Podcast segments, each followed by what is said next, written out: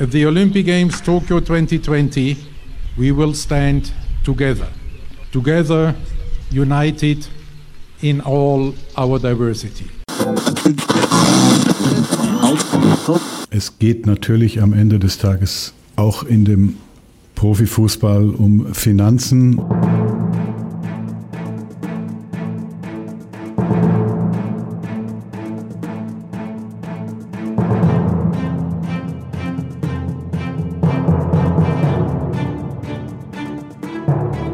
Totally under control. It's one person coming in from China, and we have it under control. It's uh, going to be just fine.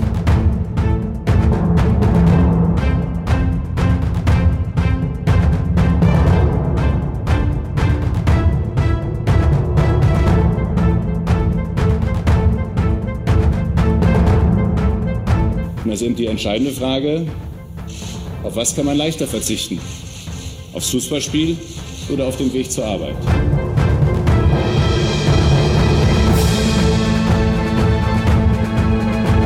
Alle unsere Bemühungen werden aber nur Erfolg haben, wenn wir uns alle, jeder und jede von uns, an die Empfehlung der Ärzte halten.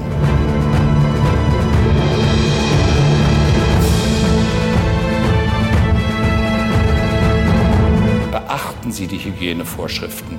Sie helfen im wahrsten Sinne des Wortes, Leben zu retten.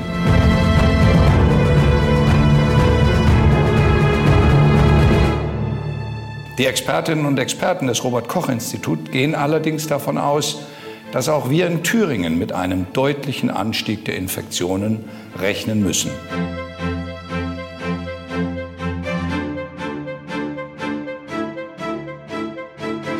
Um das Infektionsrisiko auf ein Minimum zu reduzieren und eine Überlastung unseres Gesundheitssystems zu vermeiden, haben wir das öffentliche Leben in Thüringen auf das notwendige Minimum zurückgefahren.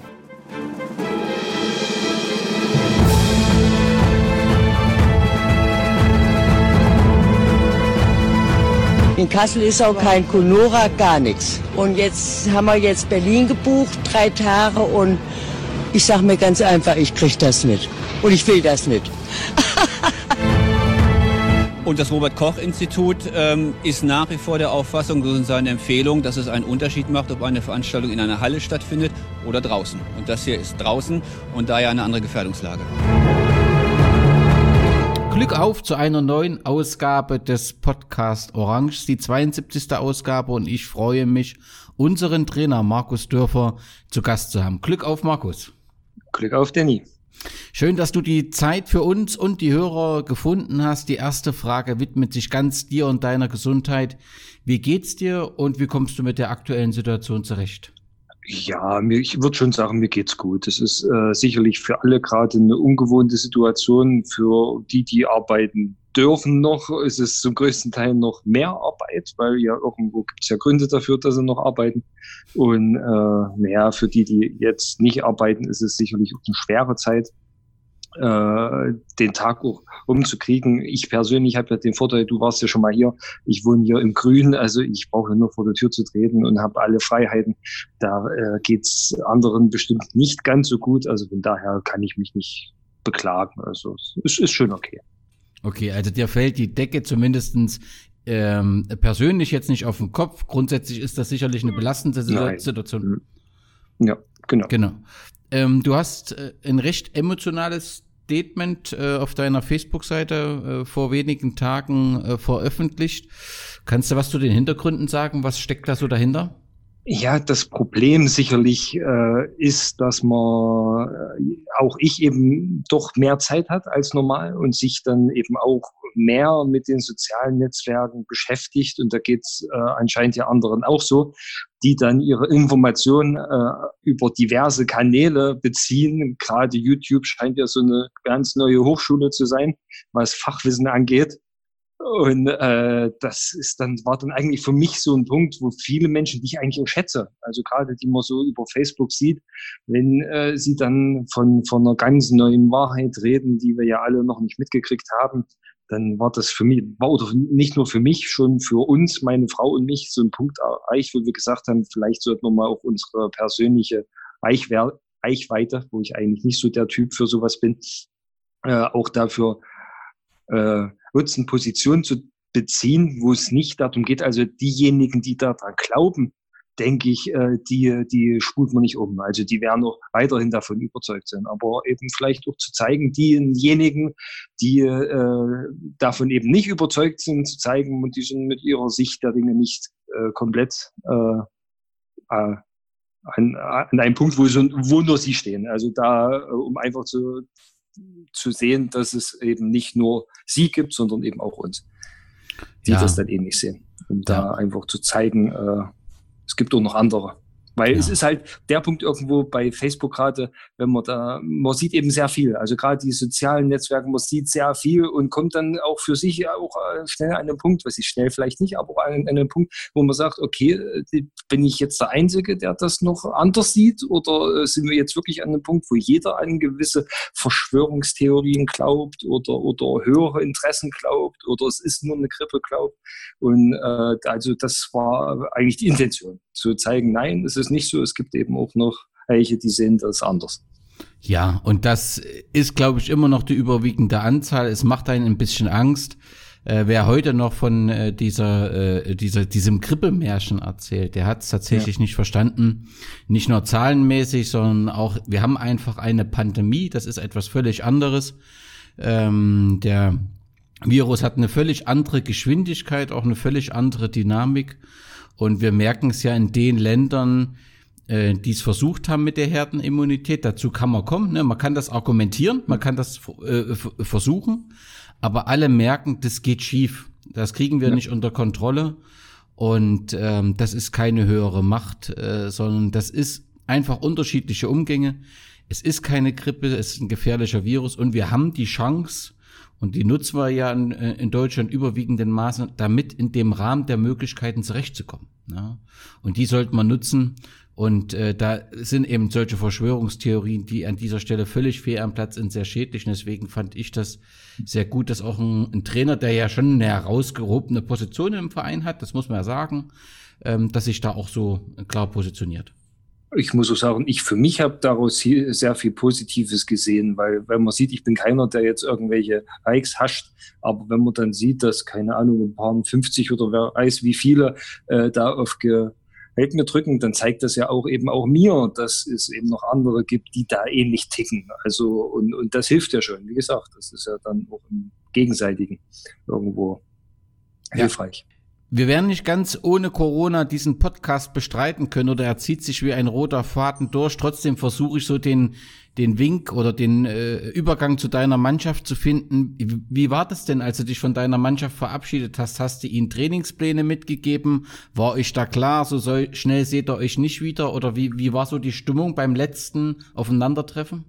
Ja, beim letzten Aufeinandertreffen kann man oder war noch nicht davon auszugehen, dass es sich jetzt so lange zieht. Also da war es für keinen in irgendeiner Form abzusehen, in welche Richtung das gehen wird, ob wir jetzt von 14 Tagen reden, ob wir jetzt von, von vier Wochen reden. Also das war schon schwierig.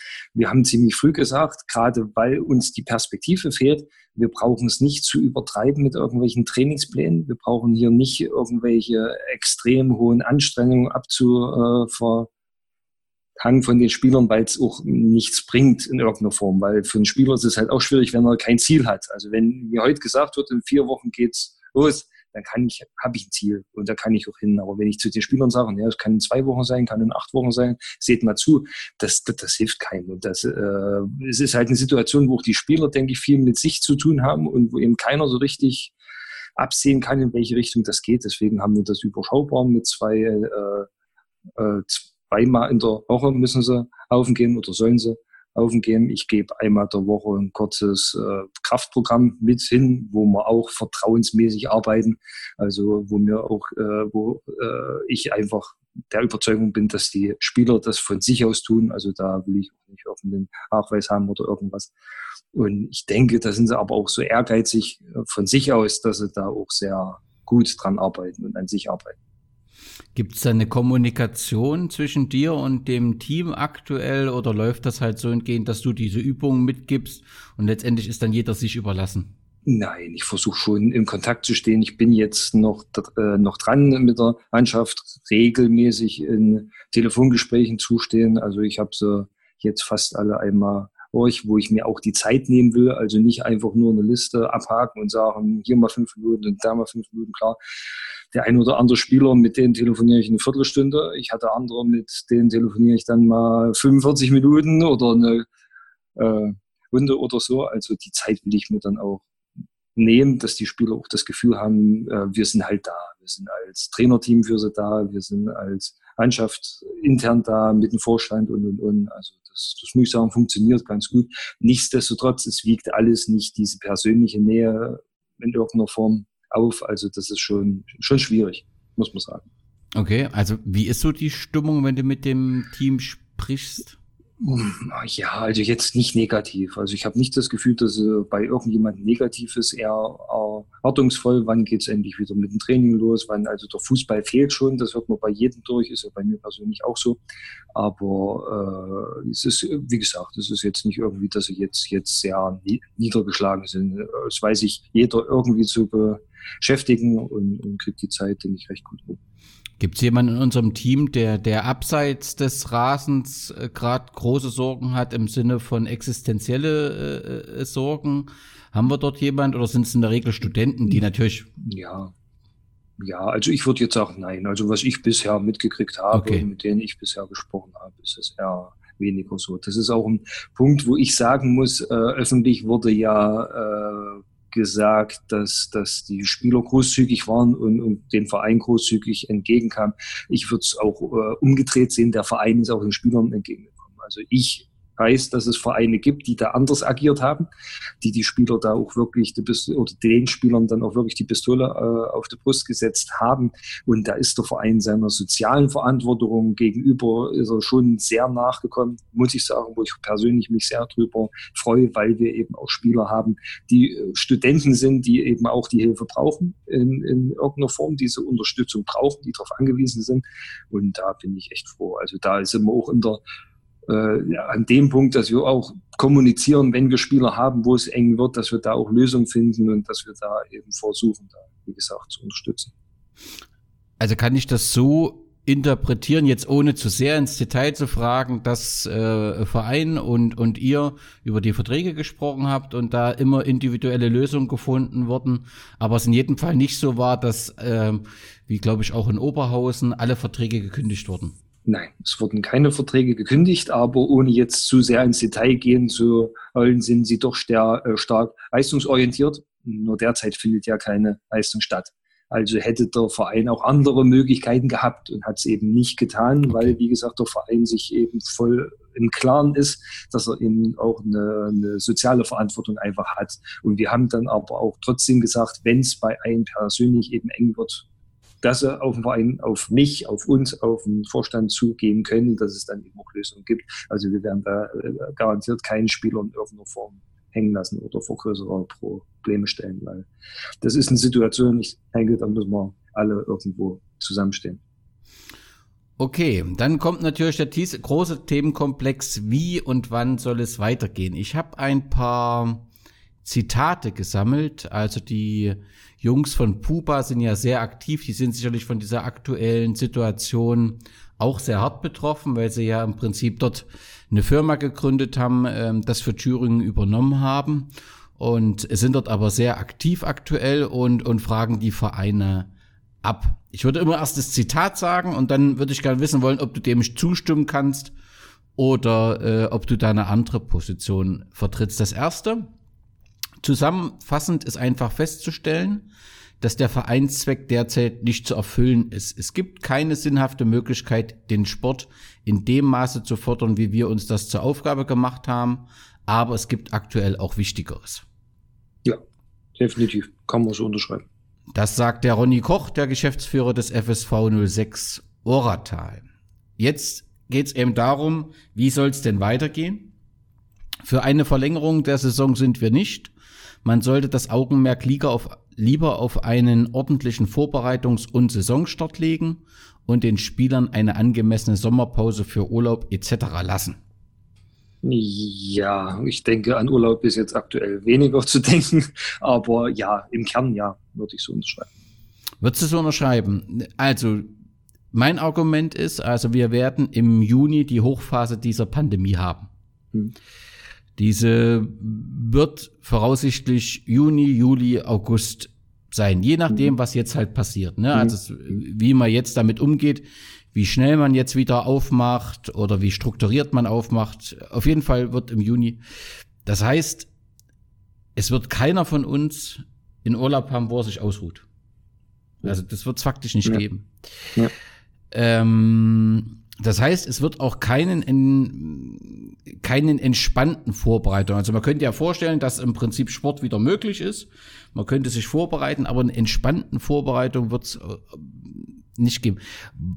Warum bist denn du gegen eine, oder wenn du zustimmst, warum bist denn du gegen eine Verlängerung der Saison? Äh, naja, weil ja keiner sagen kann, ab wann geht's wieder los. Also wenn die Saison, wenn man sich jetzt äh, hinstellt und sagt, wir brechen sie ab, haben wir zumindest ein äh, Ziel irgendwo, das sich vielleicht dann noch, wenn man sieht, die letzten Jahre wurde im Dezember zum Beispiel nie gespielt, dass man sagt, okay, wir verschieben den Saisonstart der nächsten Saison auf September. Dann mhm. hat man ja schon mal Zeit gehabt in irgendeiner Form. Und äh, wichtig für die Vereine wäre jetzt irgendwo eine Planungs, eine Planungssicherheit wird es nicht geben, garantiert nicht, weil heute ja noch keiner sagen kann, wo es hingeht. Aber zumindest äh, gibt es ja auch Vereine, mit denen ich dann vielleicht oder mit äh, anderen Trainern, mit denen ich in Kontakt stehe, die mich dann fragen, na, wenn wir zwei Wochen dann Vorlaufzeit haben, wenn es wieder losgeht, wo ich sage, das, das, das geht einfach nicht. Also wir fischen da jetzt alle gerade im Trüben und, und wir würden dadurch, denke ich mal, Zeit gewinnen. Wenn man die Saison abbricht, gewinnen wir Zeit. Okay. Ähm, in dieselbe Richtung. Also das war ähm, Robert Misewitsch, der sportliche Leiter vom SSV Grün-Weiß Blankenhain in dieselbe Richtung geht aus meiner Sicht äh, in der Abwägung aller Vor- und Nachteile macht nur ein Abbruch mit Annullierung Sinn. Alles andere wäre pure Wettbewerbsverzerrung und ein Lotteriespiel. In dem bisherigen Sinne müsstest du da auch zustimmen. Das ist Jens ja. Herzog vom SV Moosbach. Ich, warum? Also du hast ja sicherlich mitbekommen, dass es ähm, juristische Probleme in der Spielordnung des DFB und auch der Verbände gibt. Problem ist, dass ein Abbruch der Saison dort nirgendwo vorgesehen ist. Und letztendlich alle Sponsoren der Vereine, aber offensichtlich auch der Fußballverbände, also wir haben ja äh, gesponserte Ligen, gesponserte Wettbewerbe, immer auf die Saison abstellen.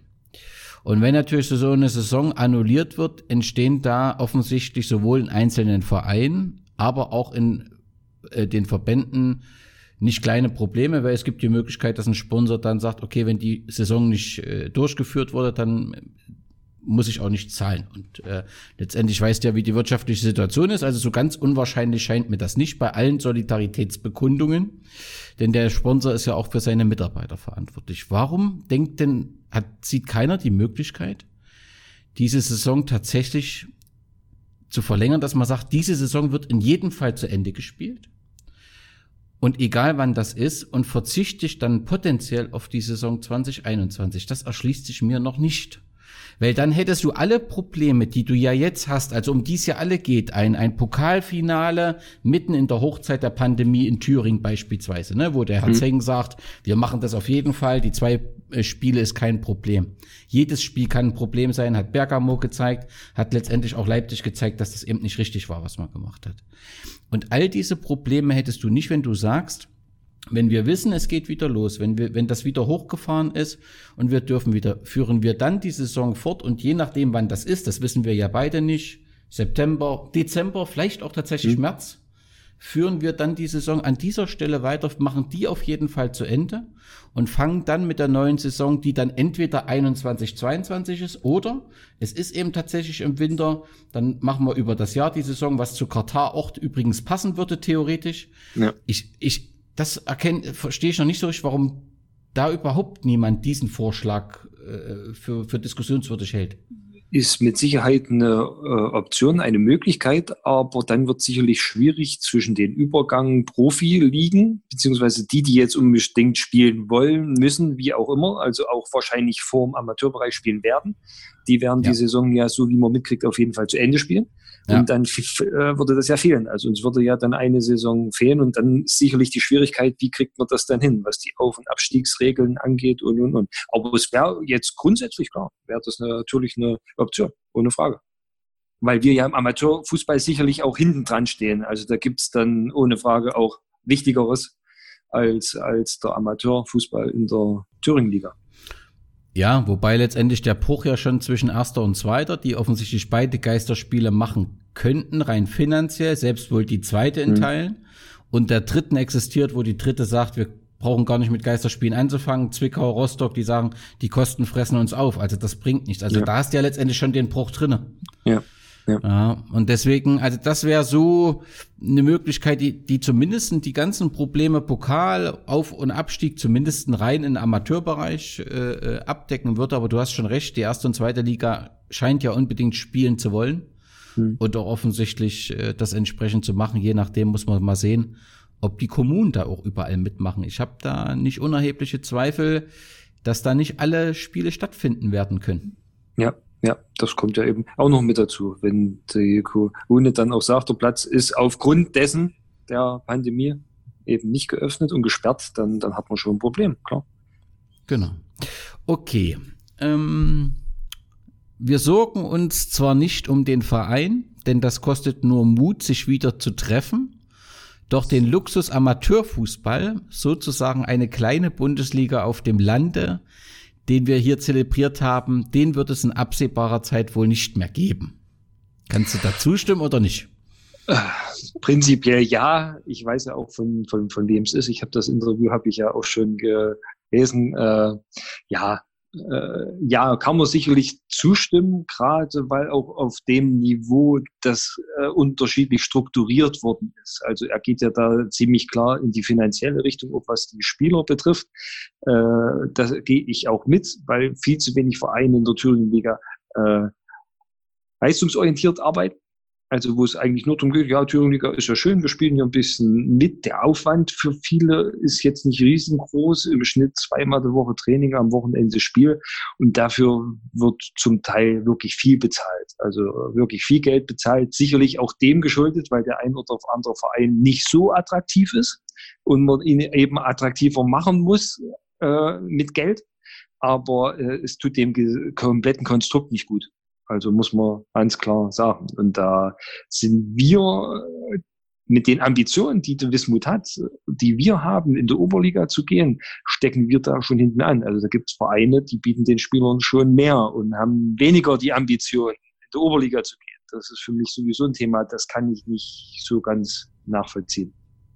Okay, es war Thomas Rath, das Vorstandsmitglied vom SV Ehrenhain. Ehrenhain ist ja immer immer ganz speziell oder besonders die Kommunikation. Da ging es ja auch um den Oberliga-Aufstieg, wo ein Teil gesagt hat, wir wollen das nicht und Thomas Rath dann gesagt hat, nee, nee, da müssen wir erstmal schauen. Aber hier hat er relativ klar Position äh, bezogen, dass er sagt, es wird finanzielle Einschnitte äh, geben. Was haben wir noch? Äh, mit großer Sicherheit wird es dazu kommen, dass wir und viele andere Vereine in finanzielle Schwierigkeiten geraten werden. Dadurch, dass die wirtschaftliche Stabilität unserer Sponsoren in Schieflage gerät, werden auch wir Probleme damit haben, laufende Kosten abzusichern. Die Ängste sind groß. Jeder Verein, der nun mehr Ausgaben als Einnahmen hat, wird diese Sorgen kennen. Vielleicht findet man aber Lösungen, den Verein zu helfen. Ja, also das ist auf jeden Fall ein Problem, um, so länger die Pause sich ziehen wird, umso größer wird das Problem. Reicht noch nicht mal so sehr in der Thüringen-Liga, aber sogar da gibt es Vereine, wo ich mir vorstellen kann. Ich denke mal, in der Oberliga wird das dann schon extremer werden. Da gibt es viele Vereine, äh, wo das alles auch mit einer, ich sag mal, ganz heißen Nadel gestrickt ist, äh, die da sicherlich vor Existenz äh, Problemen stehen und Sorgen stehen, wo wir dann wieder bei dem Punkt waren, was, was, was du vorhin angebracht hast. Ich glaube, wenn es jetzt wirklich in die Richtung geht, dass wir erst im Dezember die Saison weiterführen, dann wird es den Verein, den einen oder anderen Verein gar nicht mehr in der Liga geben oder geben können oder in dem Konstrukt geben können. Also ich glaube, da stehen ganz große Probleme noch bevor. Okay, dann lass uns noch mal über den letzten Satz. Es war Achim Ritter, Vorsitzender des SV Blau-Weiß Bad Frankenhaus über den letzten Satz reden. Vielleicht findet man aber Lösungen, den Verein zu helfen. Der DFB hat ziemlich klar gesagt, wir können nicht helfen. Mhm. Ja, wir können unsere Rücklagen auflösen, wenn wir jedem Fußballverein 3000 Euro geben. Wir können nicht helfen. Der DFB, äh, das hat der DFB gesagt. Der DFV, von, kann ich mir nicht vorstellen, dass da noch irgendwie Geld ist. Der wird auch nicht helfen können. Wer soll denn den Fußball helfen? Und wie soll man denn das gesellschaftlich erklären, dass wir dem Fußball helfen? Das ist richtig. Ich habe aber gelesen, dass äh, die Regierung von Thüringen Vereinen, also allgemeinnützigen Vereinen, bis zu 30.000 Euro jetzt als Unterstützung zahlen möchte. Ich weiß okay. nicht, inwieweit das in den Fußball ging. Das ging, glaube ich, von der CDU aus. Habe ich es jetzt ungefähr eine Woche her, habe ich das mal gelesen. Inwieweit das aktuell ist, kann ich nicht sagen. Äh, aber klar, man, man kriegt dann Probleme in der Argumentation, weil ab welchem Punkt ist denn das dann noch äh, für alle hilfreich? Also ja, von daher. Und Natürlich haben wir im Amateurfußball immer noch ein bisschen bessere Argumente, finde ich, äh, mit Nachwuchs und, und Kinder und Jugend. Ich sag mal so, für den Profifußball, ich weiß nicht, wie du das siehst, ich, ich verstehe, das sind auch alles Arbeitsplätze. Es sind nicht ganz so viel, wie immer erzählt wird, aber trotzdem hat natürlich ein Bundesliga-Verein eine riesen Geschäftsstelle äh, und, und eine dreistellige Anzahl von Mitarbeitern. Aber ich habe da schon große Schwierigkeiten zu erklären, dass das für uns so unerlässlich ist, dass wir das aus gemeinen Mitteln unterstützen müssen. Also das, also es wird wirklich eine Zerreißprobe und das wird äh, schwierige Diskussionen geben, glaube ich. Auf jeden Fall. Auf jeden Fall wird das äh, komplett sehr schwierig. Und gerade der Staat ist ja auch gerade dabei, Unsummen zu, zu zahlen, um die Wirtschaft zu unterstützen. Und da ist es dann auch wirklich eine Frage, inwieweit ist dann der Fußball gerade da oben äh, ein Wirtschaftsfaktor und inwieweit nicht. Also ohne Frage. Das ist sehr schwierig. Ja. Okay, was haben wir noch? Diese möglicherweise auftretenden Probleme können wir nur gemeinsam lösen. Diese Tugend, der Zusammenhalt und das sehr gute Haushalten hat uns schon in der Vergangenheit ausgezeichnet. Zusammenhalt, mit Zusammenhalt ist es zu schaffen? Auch nur ja. begrenzt, oder? Ja, ja, aber in einer gewissen Weise ist auch Vertrauen wichtig. Also das, mhm. denke ich mal, ist es A nur. Egal, was da gerade getan wird, was wir eingangs besprochen haben, ist ja auch nur ein Zeichen von fehlendem Vertrauen. Äh, das, das ist es A und O aktuell. Das sind die Spieler gefragt, dass die Vertrauen haben in die Arbeit der Vorstände von Trainer und, und, und das sind wir gefragt, die äh, Vertrauen haben in alle Ex, äh, Experten und Regierungsmitglieder und, und, und. Und das ist es A und O, um das irgendwie durchzustehen. Und das geht dann eben nur zusammen. Okay. Konsequenzen sehe ich persönlich keine, da wir gut aufgestellt sind, um diese momentane Phase überstehen zu können. Glaubst du, dass, äh, dass viele Vereine so sagen können? Nein. Habe ich ja vorhin schon gesagt. Also da wird es schon Vereine geben, die äh, eben das nicht so unterschreiben können. Ja. Genau. Letzteres war Olaf Wenzel, der sportliche Leiter der, der SG TSV Gera Westforte und des JFC Gera und derjenige, der für den äh, Zusammenhalt argumentiert hat, war Christoph Rotenstock, Vizepräsident beim ersten SC Heiligenstadt. Ja. Wie, rechnest du, also du hast es schon gesagt, also du wärst eher für den Abbruch der Saison, ja, und äh, dann den Beginn. Wie würdest du das denn mit dem Pokal machen? Das ist eine gute Frage. Das ist wirklich eine gute Frage. Also, wenn man es dann eben richtig sieht und abbricht, dann ist es abgebrochen. Dann gilt das auch irgendwo für, für den konsequent. Pokal. Genau, dann, wenn, dann konsequent. Dann geht's nur so. Wie gesagt, so wie du argumentiert hast, ist das natürlich auch eine Möglichkeit, eine Option, dass man sagt, okay, die verbleibende Saison äh, spielen wir dann eben irgendwann zu Ende. Ja. Ja. Aber wie gesagt, ob das dann eben noch möglich ist, ob dann alle Vereine mitspielen können, gerade wie gesagt, die dann finanziell andere Aufwendungen haben. In der Regionalliga fängt das ja schon, das ist, das ist da mittendrin, hängt da nicht ja. an, Regionalliga, Oberliga. Äh, ja. Das ist halt die Frage. Also wie viele Vereine, von denen wird es eventuell im Dezember noch spielfähig geben?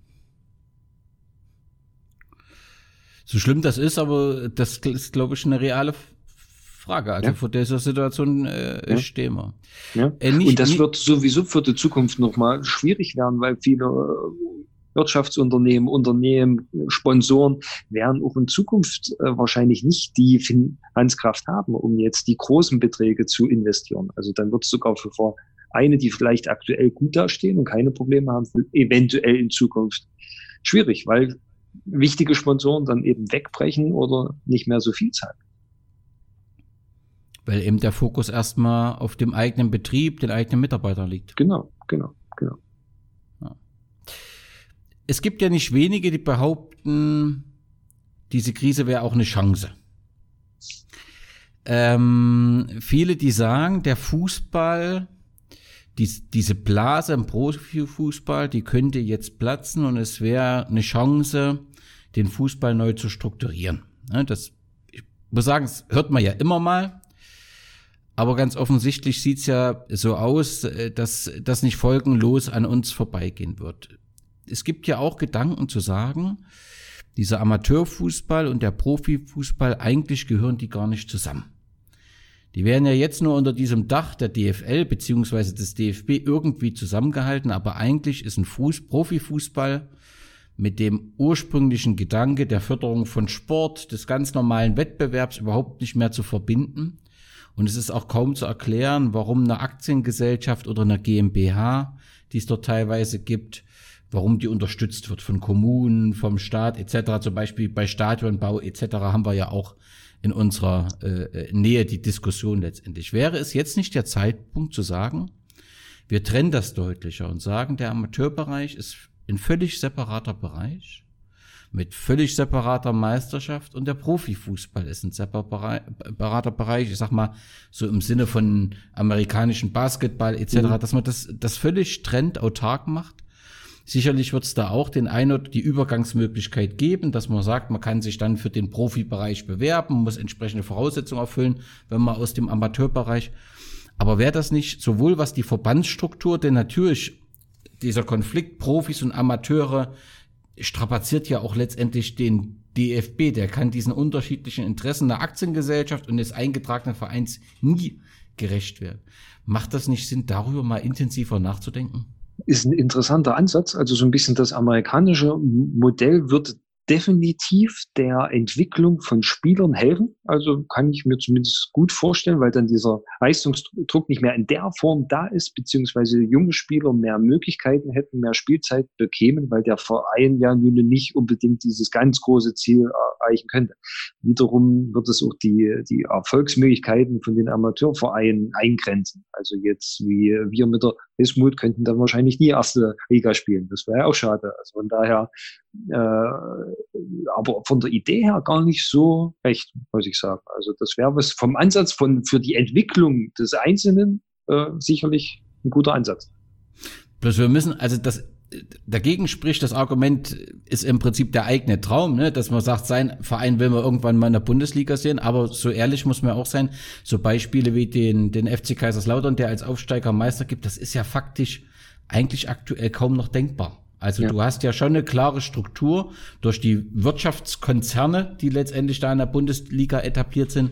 Also so schön es wäre, aber es ist eben kaum Vorspiel, dass die BSG Wismut Gera Weißt du, also, oder? Nee, natürlich, natürlich. Selbst, selbst der TSV 1860 München mit seiner Kraft, ja.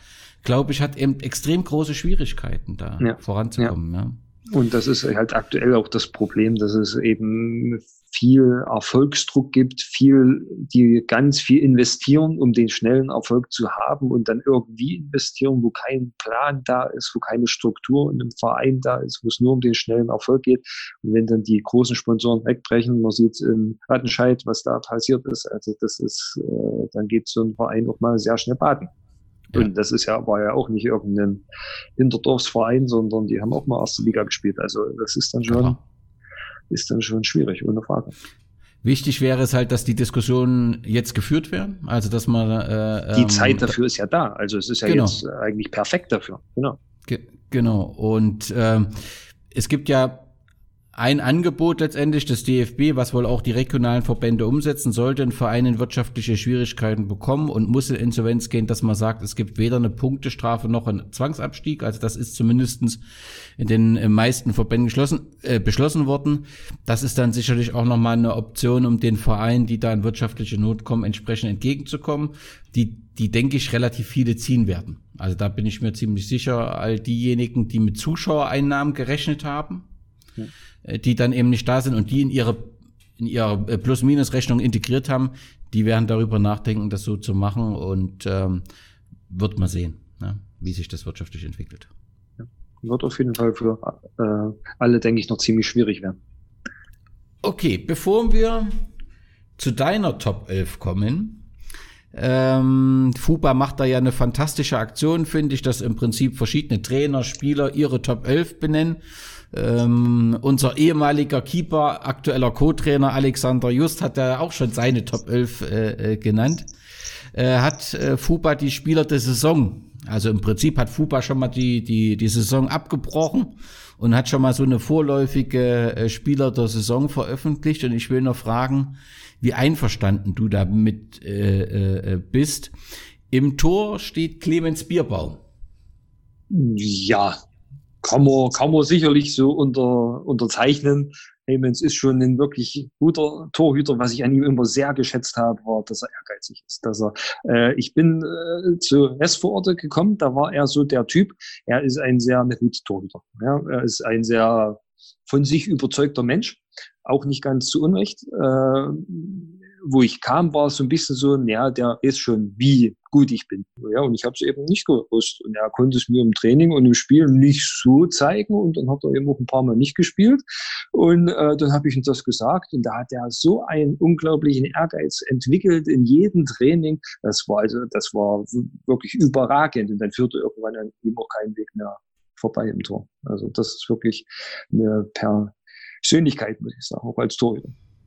Okay, ähm, Im Mittelfeld hat man Florian Schubert in die ja. äh, und im Angriff Rico Heuschkel. Ohne Wenn und Aber. Ähm, Im Angriff hat man Christopher Lehmann. Mhm, ja. Und äh, Maciej Wolanski aus Teistungen. Ja. ja, spricht auch für sich, ja. Ja. ja. Ähm, dann haben wir noch äh, im Mittelfeld äh, zwei Spieler aus ähm, Arnstadt, den, wer heißt der mit Vornamen? Hummel, Hummel. Wir hatten früher mal einen Hummel, der hat aber bei Leinefelde gespielt, das ist er nicht. Und Amaro, Raúl Amaro. Ja, ist okay. Ja, ja. Dann Hübner noch von Schott, von Geratal, von Weimar noch jemand. Okay, und Funke aus Sommelberg. Soweit zu den Spielern der Saison. Jetzt zu deiner Top 11. Also, Ziel ist es, du musst eine Mannschaft aufstellen, mit der du ein historisches Spiel bestreiten würdest. Also so deine beste, markantesten Spieler, die am meisten Eindruck hinterlassen, die am besten Fußball spielen können, die am besten unterhalten können, was weiß ich. Was ist deine persönliche Top 11? Also ob ich jetzt bei jedem unterschreiben würde, dass sie auf der Position die besten Spieler wären, kann ich jetzt nicht sagen, aber es sind schon Namen dabei, was ich jetzt so grob habe, die auch äh, den Weg von mir als Trainer ein bisschen mit begleitet haben und da auch entscheidend drauf eingewirkt haben. Äh, Im Tor ist, ist der Thomas Schütze, der war Torhüter in Silbitz ist dann mit mir nach der Zeit zu Westvorort und ist da heute noch Torwart-Trainer. Äh, war ein auch unglaublich ehrgeiziger Typ, der, der viel von sich abverlangt hat, sicherlich auch mehr erreicht hätte, wenn er nicht so oft verletzt gewesen wäre. Also hatte ganz oft Verletzungsschwierigkeiten. Aber ist wirklich ein richtiger Typ und, und den ich auch sehr schätze als Mensch. Also das ist auch keiner, äh, wo wir uns gegenseitig unsere Wertschätzung immer wieder erzählen. Das funktioniert bei uns nonverbal. Also das ist, das ist schon schön. Also wirklich jemand, den ich auch sehr mag. In der Abwehr den äh, Tino Edich im Zentrum, der bei äh, Westforder auch gespielt hat, äh, der finde ich, auch unterschätzt war, wie groß sein Anteil daran war, dass, dass, dass wir mit Westforte äh, aufgestiegen sind, der eigentlich ein ruhiger Typ war, er ein bisschen introvertiert war, aber wirklich hinten drin die Abwehr sehr gut zusammengehalten hat, äh, auch fußballerisch gut war. Äh, dann habe ich noch in Mike Branes, Spieler, der, in den ich in Silbitz hatte, der ziemlich früh in der Saison schon sein Kreuzband gerissen hatte, aber ganz feiner Kerl, äh, spielintelligent, äh, in der Abwehr auch uh, wirklich auch Fußball spielen konnte als Abwehrspieler. Dann habe ich noch einen Lukas Kokot äh, von mhm. Der, der ein cooler Typ ist, der äh, fußballerisch eher so einer ist, der, der über die Mentalität kommt. Also so richtiger Camper, so richtiger, auf gut Deutsch, Radenbeißer, der auch pushen konnte, der ganz viel Mentalität in so eine Truppe gebracht hat, ganz viel Positiv, ge, äh, Positives in so eine Mannschaft gebracht hat. Mit zu denen habe ich äh, noch einen, einen, sehr guten Kontakt, weil er einfach ein richtig feiner Kerl ist. Äh, Im Mittelfeld, im Zentrum habe ich Michael Schmidt, der auch ein Silbitz war, Straighter-Typ. Also groß, glatze, breite Schultern. Ich, ich, also ich kann mich nicht entsinnen, wie viele Trainingseinheiten wir nach dem Training noch auf Platz standen und diskutiert und bis aufs Messer diskutiert haben, weil er absolut nicht überzeugt war von dem, was ich vorher erklärt habe. Zum nächsten Training, nächsten Spiel hat er ohne Wort zu verlieren das so gemacht, wie ich es gewollt habe. Also das war schon, wir hatten schon eine ganz andere Beziehung auf Platz. Möchtest du gegen so ähnlich spielen? Also wenn der einen Ball hatte, bist du nicht an den Ball rangekommen. Der hat dich auch auf gut Deutsch immer wieder versucht, ein bisschen blöd zu machen als Gegenspieler. Also wirklich ein richtiger Typ. Also von der Sorte gibt's heute nicht mehr so viele. Äh, dann habe ich noch auf der linken Position Stefan Obenauf, der spielt nicht mehr, mit dem habe ich noch zusammengespielt in Eisenberg. Äh, guter Fußballer, der einen großen Anteil daran hat, dass ich überhaupt Trainer geworden bin. In meinem ersten Spiel als Trainer, wo ich verletzt war in Eisenberg, mit der zweiten gegen den damaligen Tabellenersten, die eigentlich nach Eisenberg gekommen sind, um da ihren, ihre, ihre Tabellenführung zu feiern, ihre Meisterschaft zu feiern äh, sind wir mit einer B11 angetreten. Er hat links gespielt. Wie gesagt, ich mein erstes Spiel als äh, Trainer. Wir haben am Ende 2-1 gewonnen und er war wirklich einer, der hat hinten den Ball erobert, ist mit dem Ball vors gegnerische Tor und hat äh, den Torabschluss, den er vollendet hat, hat er noch selber vorbereitet ungefähr. Also war ein Riesenspiel von ihm. Äh, dann habe ich noch äh, für mich sehr wichtig in Ego Heuschkel, den ich ja jetzt schon im zweiten Jahr als Trainer habe, in, also nicht nur fußballerisch, sondern auch als Typ, ein Riesenkerl, ein, ein richtiger Ortsmann, der unglaublich viel Ehrgeiz mitbringt, der, der auch einen, einen Fußballverstand mitbringt, der Fußball auch, auch versteht, der die jungen Spieler mitnehmen kann. Und ich finde auch, wir haben da auch ganz besonderes Verhältnis. Das ist auch so, so sehr wertschätzend. Also wir haben eigentlich eine sehr hohe Wertschätzung gegenüber einem anderen und das ist auch sehr wichtig, eigentlich. Also ich finde schon, wir haben eine besondere Spieler-Trainer-Beziehung. Nichtsdestotrotz ist er auch einmal im Training, wenn ihm was nicht gefällt, dann sagt er mir das auch. Und das auch nicht hinter vorgehaltener Hand. Also das sagt er mir dann auch sehr deutlich. das ist aber okay so. Also ich, also ich muss sagen, ich finde das auch gut so, dass da auch so eine gewisse, ja, auch ein Austausch irgendwo passiert und hat findet. Ich äh, finde, das hilft dann auch jedem. Dann habe ich noch im Angriff einen Felix Pott, mit den hatte ich in Talburge als Spieler. In verwöhnter Angst, muss man sagen, aber genialer Fußballer. Also der hat in seinen Leben, ich glaube, so richtig Probleme kennt er gar nicht. Der weiß gar nicht, was das sind. Also äh, fiel immer irgendwie auf die Füße. Aber ein feiner Typ, ein richtig feiner Typ, ein richtig guter Fußballer. Äh, Tore schießen kann er nicht, alles andere kann er, kann er richtig gut. Also feiner Kerl. Dann habe ich noch einen Steve äh, Hippold, den ich nicht sehr lange hatte in Silbitz als Spieler, aber ein richtig guter Fußballer, ein richtig guter Kicker. Das war ja dann nur ein halbes Jahr, glaube ich, oder? Noch nicht, mal, nicht, mal, nicht mal, nicht mal. Also wirklich die Wintervorbereitung war es noch und dann die ersten vier Spiele ungefähr, wie ich ihn hm. hatte. Aber so als Fußballer muss ich sagen, also das, da war er ein richtig guter. Ja, und die restlichen zwei Namen fehlen mir. Die habe ich in der alle der Zeit nicht zusammengefunden, muss ich sagen. Alles, alles gut. Ich habe dich damit auch etwas überfallen. Die kann man ja dann, ich denke, Fuba wird bei dir eh nochmal nachfragen. Bis dahin habe ich sie. Genau. Ja, Markus, das waren meine Themen. Wann denkst du denn? Wann sehen wir uns denn wieder? Was hast hoffe, du denn so ein Gefühl? Ich hoffe sehr bald, aber ich glaube, ich halte mich da ja auch ein bisschen an dich. Ich glaube, äh, das wird weiter nicht so schnell passieren. Und ich sage auch ganz ehrlich, mir ist es lieber einen Tag zu spät als einen Tag zu früh. Mit allen und wir können, Konsequenzen. Ja. Genau, und wir können uns alle gesund äh, begegnen. Ich habe auch etwas Sorge, dass aktuell vorschnell gehandelt wird, weil ein relativ großer Druck da ist. Das kann ich auch gut nachvollziehen, ähm, diesen Druck, aber wir müssen ihn letztendlich aushalten, weil erst wenn wir das, wenn wir die verschiedenen Szenarien unter Kontrolle haben, wenn wir wissen, wo war denn in Kreiz der Patient Null? Ne? Also es war offensichtlich die Großveranstaltung und wenn wir da allen nachgegangen sind und wenn wir dann die unter Kontrolle haben, dann, wenn dann ein neuer Herd entsteht, kannst du den auch löschen, weil du dann die Kraft hast. Aber ist das alles noch außer Kontrolle? Also hast du nicht geklärt, die Fälle bis zu Ende, wo ist Patient Null, wie, wie ist das entstanden? Äh, so lange können wir das aktuell noch nicht machen. Ich weiß, das ist eine unbequeme Meinung und das wird dann auch nicht gern gehört. Aber es ist, also, dann hätte die bisherige Zeit keinen Sinn gemacht, wenn man jetzt vorschnell reagiert. Ja?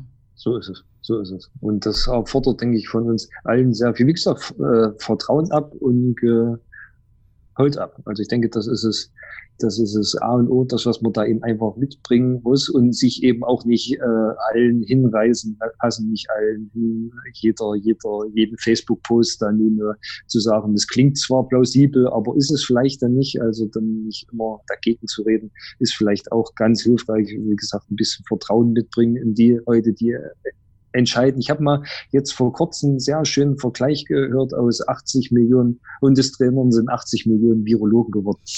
fand, ich, fand, ich, fand ich sehr treffend.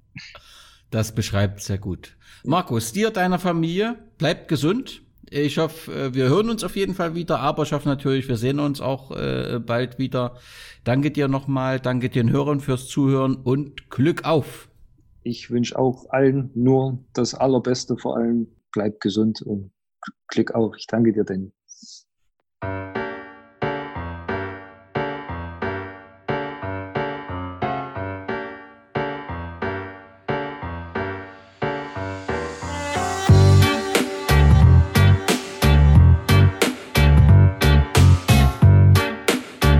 I stay only in Munich for this fucking job tonight because I cancel my, I, uh, sorry, I come down. Sorry. You give me, you give me nothing. Sorry, you think you can play with me? I'm not a child. I respect, I respect you a lot. I respect, I respect. You don't respect me now in this moment. Okay, finish. It's okay. Sorry. Hello, my friend. I like to plane uh, I like to explain you something. I ch I changed my plane to make a favor for Al Jazeera to Mr. Nasser. I can I cancel I cancel my trip to London today for tomorrow. For tomorrow. Sorry, sorry. You, no, you don't to result it anymore for me. Sorry. I cannot accept this, what you was doing today.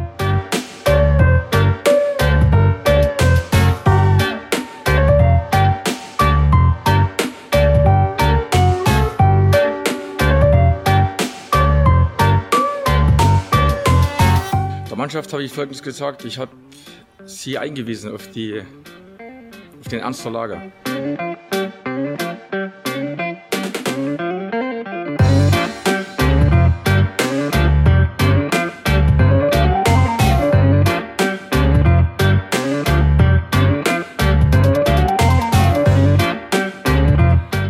Ist es etwas anders. Jetzt ist es noch härter, nach meiner Ansicht, weil der Gegner ist nicht identifiziert, ist ein unsichtbarer Feind. Das macht die Situation noch anspruchsvoller und noch schwieriger. Aber ich sagte der Mannschaft, wir müssen jetzt gemeinschaftlich handeln. Dann werden wir auch diese Krise bewältigen können, wenn wir Spielregeln beachten.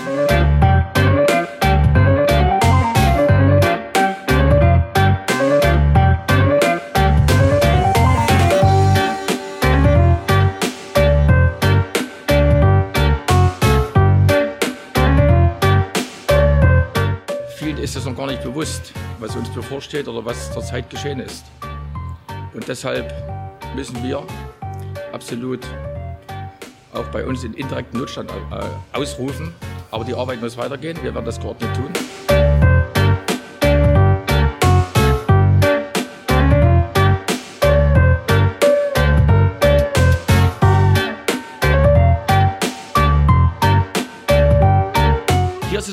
Wir haben hier ein Riesenproblem. Wir haben hier wirtschaftliche Fragen zu klären, Sicherung der Arbeitsplätze und haben gesundheitliche Fragen zu klären. Und die Gesundheit geht vor allem, geht vor allem. Deshalb habe ich mich auch gefreut, dass die Bundesregierung hier äh, jetzt alle Maßnahmen einleitet.